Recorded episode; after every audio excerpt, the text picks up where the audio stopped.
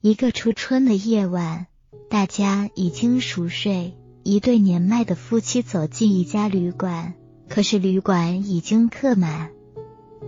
前台侍者不忍心深夜让这对老人再去找旅馆，就将他们引到一个房间。也许它不是最好的，但至少你们不用再奔波了。老人看到整洁干净的屋子，就愉快的住了下来。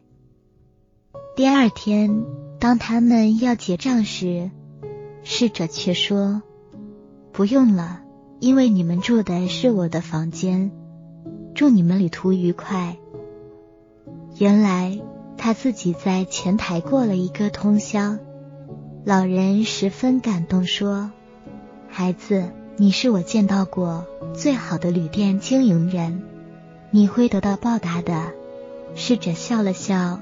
送老人出门，转身就忘了这件事。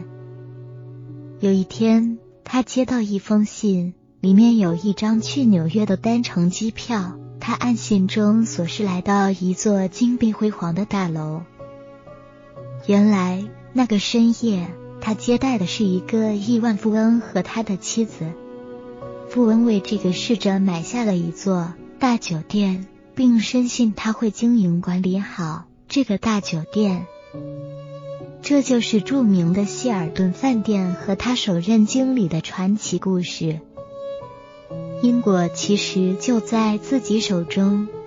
高手在还没有明确人生的宏伟目标时，都是用心做好了当下的事情。